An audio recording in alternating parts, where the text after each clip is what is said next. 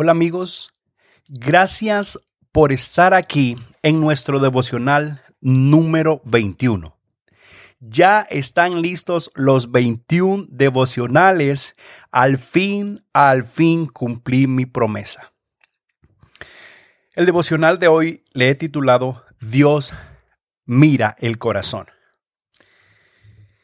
En esto vamos a ver en las formas en que Dios escoge a las personas y por otro lado, la manera en que los hombres escogen a las personas. Y te vas a dar cuenta las diferencias al momento de escoger. Y quiero hablar un poquito de Saúl, el rey Saúl, el primer rey de Israel, había sido desechado como rey. Y el problema de Saúl no es que fue desechado por una junta directiva, por los diputados, eh, por el pueblo, sino que él fue desechado por el mismo Dios que lo llevó al trono. El mismo Dios lo desechó. Y pues lógico, muerto el rey, vive el rey, ya era tiempo de buscar otro rey. En ese momento Jehová le dice a Samuel que vaya a casa de Isaí de Belén y que vea los hijos de éste, y que él le va a indicar quién de los hijos de Isaí va a ser el próximo rey de Israel. Y así fue. Samuel fue a casa de Isaí, se movió hasta Belén, y cuando llega, en ese momento comienza el desfile. Y Samuel no tardó nada en deslumbrarse. Vio al primero de los hijos de Isaí, que se llamaba Eliab, y dijo entre sí, ¡Wow! Este definitivamente es el próximo rey. Al nomás verlo, se impresionó y él estaba seguro que este era.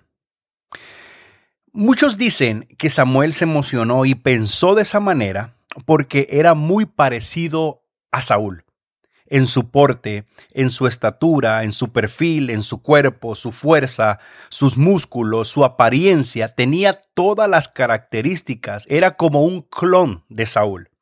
Samuel ya estaba frotándose las manos para derramar aceite sobre Eliab.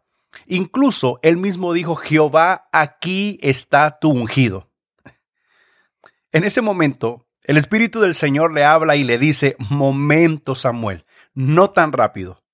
No mire su parecer, ni a lo grande de su estatura, porque yo lo desecho. Porque Jehová no mira lo que mira el hombre. Y aquí lo voy a personalizar un poco.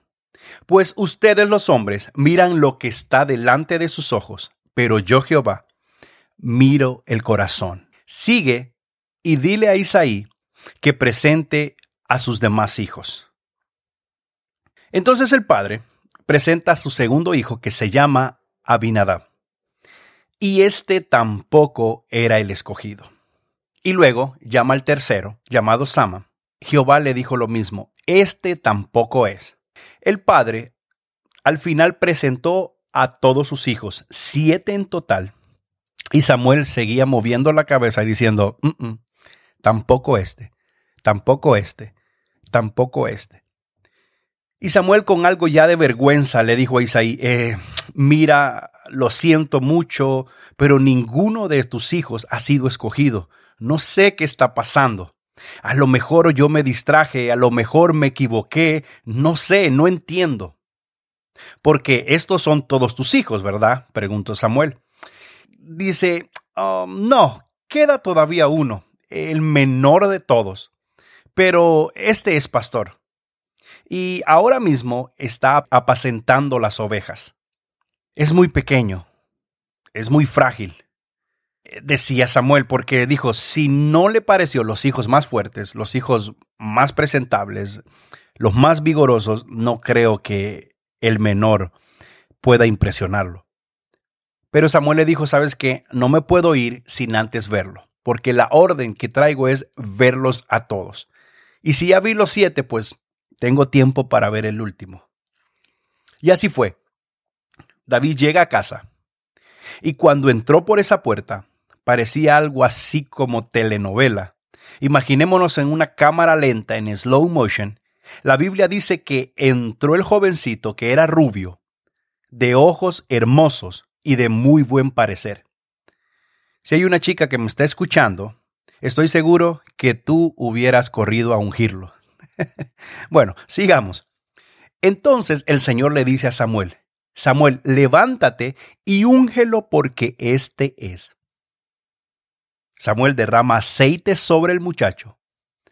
Y la palabra dice que a partir de ese momento el Espíritu de Jehová estaba con David día y noche. A grandes rasgos, esto es lo que pasó. En una forma cronológica, eso es lo que nos dice el libro de 1 Samuel capítulo 16. Pero quiero resaltar algunas cosas importantes. ¿Estás listo? Ok, lo primero, lo primero que me llama la atención es que Samuel comienza el capítulo diciendo, Samuel estaba llorando, Samuel estaba lamentándose, Samuel estaba triste por Saúl. Y el Señor como que lo reprende y le dice, hey Samuel, deja ya de llorar, deja de estar así por algo que yo quité, por algo que yo estoy desechando. Estaba acongojado. ¿Cuántos están así hoy? Llorando, lamentándose, hundidos en la tristeza y en la depresión por algo que el Señor te está quitando. No sé, piénsalo. Quizás estás llorando por una relación. A lo mejor estás triste porque estás perdiendo un trabajo, por un amor, por una iglesia, por algo que el mismo cielo ya desechó para ti y tú sigues extrañando lo que ya no tiene importancia para Dios. Lo otro que dice es, llena tu cuerno. Esto me indica a mí que su cuerno estaba vacío, que no tenía aceite. Samuel tenía su cuerno descuidado porque ya para él no había futuro. Ya no había expectativas en Samuel. Y cuando pasan este tipo de circunstancias, tienes que hacer es levantarte y luego llenar de aceite tu cuerno. Sin aceite no hay unción. Sin aceite no hay etapas nuevas. Sin aceite no hay expectativas y sin aceite no hay propósito. El otro error de Samuel fue juzgar por las apariencias. ¿Has escuchado que hay un dicho que dice las apariencias engañan? Lo que llena los ojos del hombre a veces no llena el corazón de Dios necesitas el Espíritu Santo de Dios que traiga discernimiento y revelación sobre las decisiones que debes de tomar. No todo lo que brilla es oro. Y por último, casi siempre en la Biblia, de quien menos espera, del más insignificante para los demás, a veces es el que el Señor llama, el que el Señor usa, el que el Señor unge. A veces cuando somos desechados por los hombres, somos autorizados, llamados y escogidos por el mismo Dios. La Biblia dice que Dios llama de lo vil y menospreciado. Eso Él va a usar para que los que se creen sabios, para que los que se creen dignos, para que los que se creen buenos, sean avergonzados. Porque en el reino de Dios funciona no la apariencia, sino el corazón. La Biblia dice que David era conforme al corazón de Jehová. Era el menor de todos los hermanos. Era el que mismo padre y sus mismos hermanos habían dejado por un lado, habían sacado de la lista preliminar, habían sacado de los candidatos a ser el próximo rey de Israel. Pero el Señor no se fijó ni en su edad, ni en su tamaño, sino en su corazón. Y eso quiero transmitirte hoy. Porque nosotros a veces cuando vamos a decidir quién va a pastorear o quién va a liderar o quién va a llevar tal grupo o quién va a ejecutar un ministerio, empezamos a ver su perfil, empezamos a ver su hoja de vida, su performance, la forma en que habla, la fluidez, la elocuencia, el porte, el físico, eh, empezamos a ver características del candidato que nos va a ministrar, pero Dios sigue insistiendo el corazón. A lo mejor uno de ustedes está ahora mismo así como David, en la lista de los desechados, en la lista de los, de los mandados allá al final de la fila, es en el lugar donde Dios te tiene, pastoreando las ovejas, en un lugar desconocido, en el completo anonimato, eso puede ser la preparación para tu promoción. Cuando menos lo esperas, te pueden mandar a llamar. Ánimos. Porque mucha gente dice, oh, no es que me desecharon, es que no creen en mí, es que no confían, es que no lleno el, el, el, el ojo del pastor. O Cuando somos desechados, ese es el requisito indispensable para poder ser usados. Si a ti no te gusta que te hagan a un lado, que te, que te hagan de menos, que te hagan malas caras, que incluso no quieran escuchar tu, tu, tu música, no quieran escuchar tus mensajes, no quieran escuchar tus podcasts, no quieran ponerte a servir, y tú te retiras por eso, entonces no estás capacitado para lo que viene después.